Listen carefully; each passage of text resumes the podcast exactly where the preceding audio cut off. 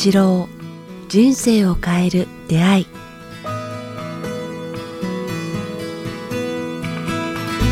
いつも番組を聞いていただきえーありがとうございます。えーこのポッドキャスト「人生を変える出会い」ではえー番組のえー継続のためにえーサポーター制度をえー始めました。えー北川先生一言お願いします。はい、どうかこれからも人々のために尽くせるその場を与えてくださいますようによろしくお願いいたします。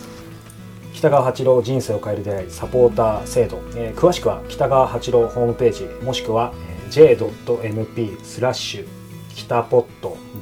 .j.mp スラッシュ kitapod ドット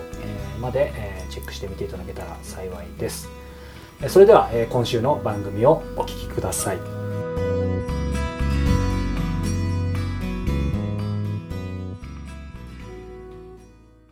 こんにちは早川洋平です。北川八郎人生を変える出会い。北川先生今日もよろしくお願いいたします。よろしくお願いします。さあ、えー今回はですね、えー最近僕のちょっとね周りのえー友人からもよく話聞いたりやっぱりまあね年代とかもあるのかもしれないですけどやっぱりこう自分の、まあ、家族だったり友人だったり、まあ、親しい人がこうやっぱり病気になってしまったとかあとまあ親しい人が急に亡くなってなかなかそれを乗り越えられないみたいなやっぱりまあ病とし避けられない誰しもかと思いますけどやっぱりそこ、まあ、どう向き合うかどう乗り越えるかっていうあのど真ん中のテーマなんですが意外とこの番組で多分そこまでやってなかったかなっていうのでね。うん。まあ、リアリティも含めて先生にいろいろまた伺いたいなと思うんですけど。まあわずか1回15分ぐらいで ですねもちろん。とても言い尽くせないと思うんですけど、うんまあ、死って死というのはこう私たちの今生きてる人間にとってのうん最大のなんていうかも問題だと思うんですね、うん。もうこれ以上の問題はないのではないかっていうくらいあの大事なあれですよね、うん。テテーマとですね。ね。簡単に。で自分の死と今度は親しい者の死と,、うん。死と。がもっと自分の子供たちの死とかいうのをおいろいろな死がある。はい。交通事故による死かまたは自殺による死から病による死が自分自身のまあねあの老いによる死といろいろあって、誰もがいくつくんだけど触りたくない。そうなんですよね。一番触りたくない。なぜならまあまあ誰もが同じなんですけど今世限りというかねこので、うん。早川君との出会いも、まあ、前回言ったようにあらゆることは今世でしか出会えないというかね。っていうことを知ってるってことなんですかね僕らが。うん。いやその生まれ変わったり、うん。また出会うかもってあるけどそそのわかんないですけどねやっぱその記憶が消えちゃうというかもしもしそれがあ、うん。先生すいません挟んじゃったんですけど、ねちょっと興奮しちゃったんですけどあのなんだろう今話しながら伺いたいんですけどもしそれがなんか体感的にというか本能的に魂的にその今世なくなってもまた次で例えばこの人と出会えるとか何かつながるとかって分かってればなんか必ず全ての人に死が訪れるわけだからなんかこういう寂しい悲しい怖いってないような気がするんですけどね。でもそれをそうかん怖いとか寂しいって基本的には感じるってことはやっぱり今世限り。そうですね、まあ、そこは神が定めて物理的な寿命というのを与えてその中でこう解決していきなさいってやってると思うんだけれども、はい。人間は欲と本質があるからなかなか今世だけではなんかこう解決できないというかねやっぱ持ち越すんだよね宿題として。うん。だからやっぱりあの持ち越した宿題ってのいっぱいあると思うんですね、はい。前世成し遂げられなかったことを今世中にやりたいやりたいという人もいるだろうしはい。前世罪を犯したまま謝らずにうん。傷つけたままこう別れてしまったっていうかね。はい。何もしてあげられなかったから今世は出会ってその人を幸せにしたいと思ってうん。くるけれども逆に執着心が強くてこあうもう束縛してしまうと逆の欲の部分前と同じように執着してーはい。逆に苦しめてしまうとどうしようもない自分がいたりするということをこういろんな何回も何回も失敗しながらうん。あの少しずつ進化していくような魂の在り方っていうのは仕組みが最近よく自分自身感じるんだよね。あそうなんですか。うんうんなんか今仕組みって話もありましたけど先生のその死生観というか、まあ、今まで生きてきてその20代30代の頃と今なんかまあいろいろね、まあ、ご自身の死についても考えることあるかもしれないしその近親者でいろんなことも見てきてなんか変わってったこととか最近特に気づいたこととかありますか？やっぱ10代20代30代の頃のああの死に対する感覚と今やっぱり40代50代で近親者がこう父が失われ母が死、ね、兄が死にとかいうので経験してきてだまあ自分のあ自分の今度は本当に親しい子供たちを失ったりとかいうまた別な次元の悲しみ深い悲しみがあったりすると、まあ、死に対する恐怖心とかいうよりも死に対するそのものの価値っていうかね価値。が価値があるんやなっていうことに分かってくるよね死に対する価値があるっていうか。僕は本当まだまだなんてやっぱ価値って言われて正直わかんないんですけど、ね、それって言語化なかなかそれこそ体験しないと難しいかもしれないですけど強いて言うとどういう感じなんですか？価値って。うんそそこにこうやっぱ価値という言葉しか言いようがないんだけども、えー、なんかうん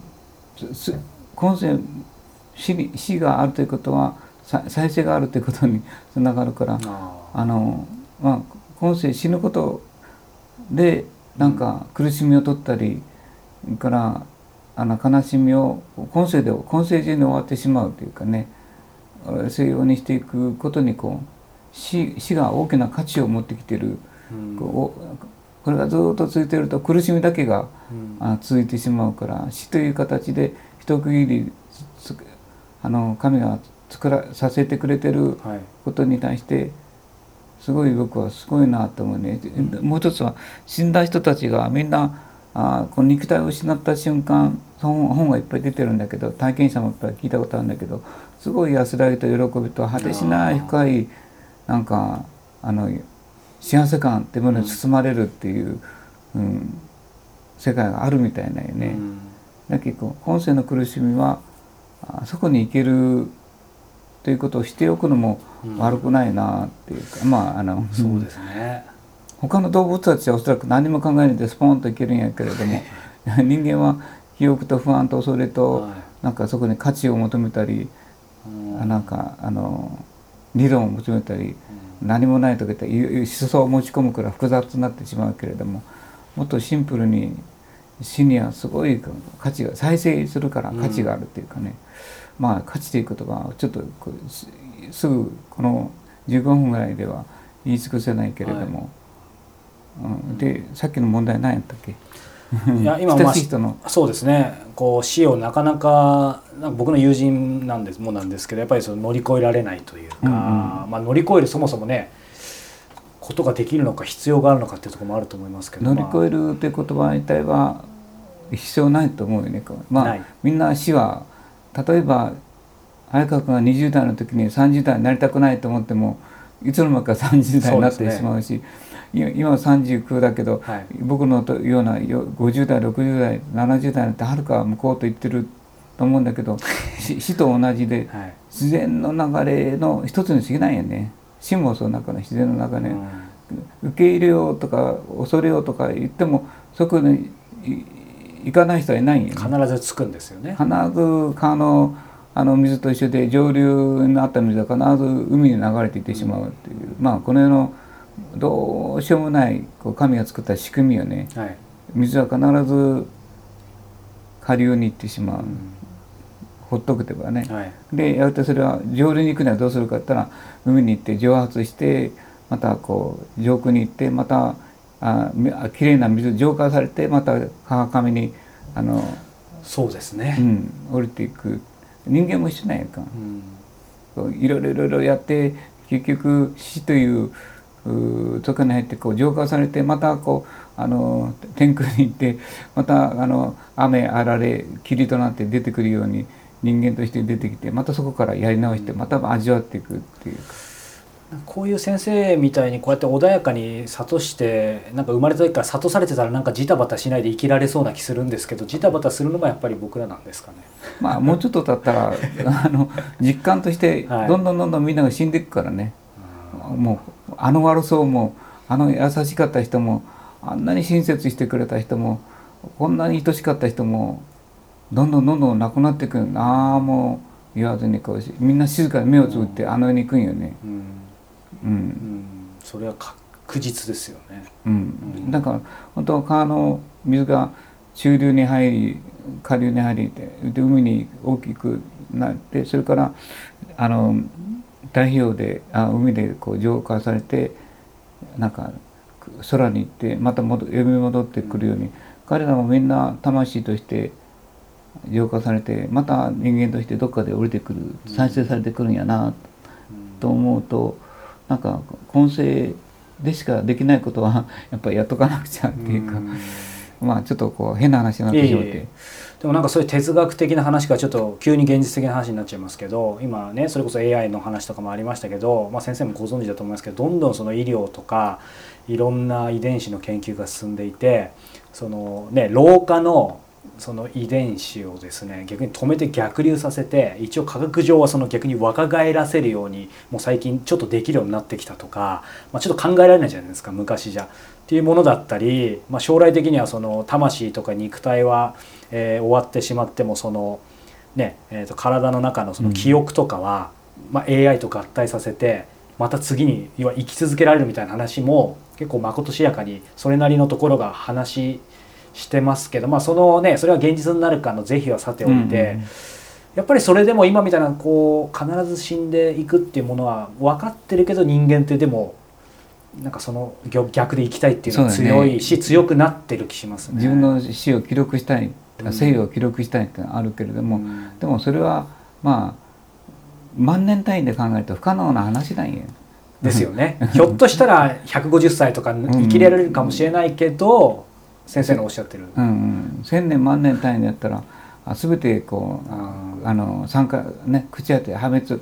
ボロボロになっていくって記憶もそうなんだけどね、はい。あ全てこうあの記憶記録したものさえもあのボロボロになっていくもんね。どんなそうですね。AI であろうと。うん。不可能な話で。うん。まあそういう意味であ人の死はどう受け取るか。はい。っ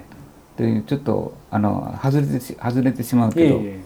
うん、でもそういう意味ではまあ死の話からちょっと戻るという表現が適切かわかんないですけど、病。あ病、はいまあ、これこれもこれだけで話せばもうね何時間もだと思いますけどなんかこう、まあ、生死に特に関わりそうな病とかに自分がかかったり、えー他者、まあ、近しい人がかかったりっていう時の向き合い方というハウツーじゃないかもしれないですけどでもなんかそういう精神的なものも基本的には死と同じですか？どうですか？いや病に関しては肉体的な部分はとても強いので、うん。なんかこう思いと思念っていうかね想念で結構あの入れ替えられることができる、だから食べ物を変えたりうか。うん、だ断食をしたり、はい。それからあの自分の中には罪の意識をあの浄化すると言ったらそれができるなると細胞が変わったりするんよね、うんだからがんが治った人もいっぱいいるしねこうあの想念で。あのあ明るく生きようとしたらでなんか歩き走るだけででも治ったっていう人も、そうですよね、うん、いっぱいいるしなんか、うんなんか人の喜ぶことだけしてたら消えてしまいましたとかいう人も実際になったことあるし。そういう意味ではとねまさにこの番組でもいろいろずっとこれまで百何十回もやってきてることを生かせば、病っていうのはだから早い段階にあ自分の生活とその原因の根本にある欲やね結局ね我欲っていうか。実はそうですね。欲を浄化してからだから美味しいものはい。美味しいもの下にいいものを取り続けるのかそれとも同じものでも体に良くてうん。なんか体にとって安らぐものを取るかってなってやっぱ大きく40代50代になって変わってくるけど、どうしてもうまいもの言ってしまうよ、はい、さっきちょっとランチタイムはい食べてしまいましたね。で、それは脳で覚えてるやん。はい、はいで結局脳に騙されるんよね、甘い罠ですね文字通り、うん。でちでそればっかり食べると腸が嫌がるんようん。下痢したりとかお腹痛くなったりとかちょっと腫れ物ができたりとか便が柔らかくなったりとか、うん。だけどその辺を考えると病っていうのは腸に効けって僕は言いたいね。なるほど。たらあの治るというよりもあの少し正常に戻るっていうかね、うんうんうんうん。じゃあ病として近いですけどそういう意味では全然その捉え方というか。あだから病はあの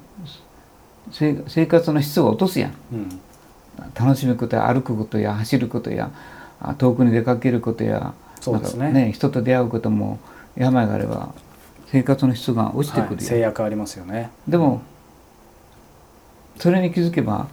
あの生活の質を上げることができるか。病にならないというだけで、はい。あのなんていうかあの同じ死に向かっていく時間であっても、はい。その間のクオリティってよく言うけど確かに、あの内容が充実うん。愚痴と文句と不平と辛いと人生というよりもすごく、はい。よき人々となんか楽しい時間を過ごしながら過ごせる時間なんかはい。増えてくるっていうか、クオリティというかね。うんなんか、変わりますね全然。同じとこに最後ね、同じ駅に着くにしても、うんうん、だけど病っていうのはそこに気づけばそれが気づくのがやっぱ30代後半ぐらいからやと思うよね。やっぱ。うん10代20代はわけやからず美味しいものを食ってくるっていうか 前もイタリアンだあれだこれだとか脂っこいものとかね。世界中うまいもの企業機構とかやってるけれども、はいね。ほとんどの人は行き着く病やっぱ途中で気づくんやないかな、うんまあどうせ気づくなら確かに早い方がいいですね、うん。なんか本題から外れてしまっていえいねえいえ。病と死の話をね。死の話もうちょっとしないといけないと思うけどもっとじゃあまあそしたいんやけど。の次回以降 はい。あのまたその辺の話も死伺ってどうやって死を乗り越えるか。あじゃあそれは次回伺いましょう。はいさあ、えーこの番組では皆様からのご質問ご感想を募集しております、えー詳しくは北川八郎ホームページもしくはメールアドレス北川アットマーク KIQTAS.jp までお寄せください。さあ、えーそしてこの番組、えー聞いてくださる皆様のおかげで、えー今回も続けることができました。そして何より、えサポーター制度、え毎月支援してくださる皆様のおかげで、えこの番組運営することができています。本当に今回もありがとうございます、え引き続き、え先生と、え皆さんのお役に立てる番組を、え作ってまいりたいと思いますので今後ともご支援いただけたら幸いです。先生今日はどうもありがとうございました。ありがとうございました。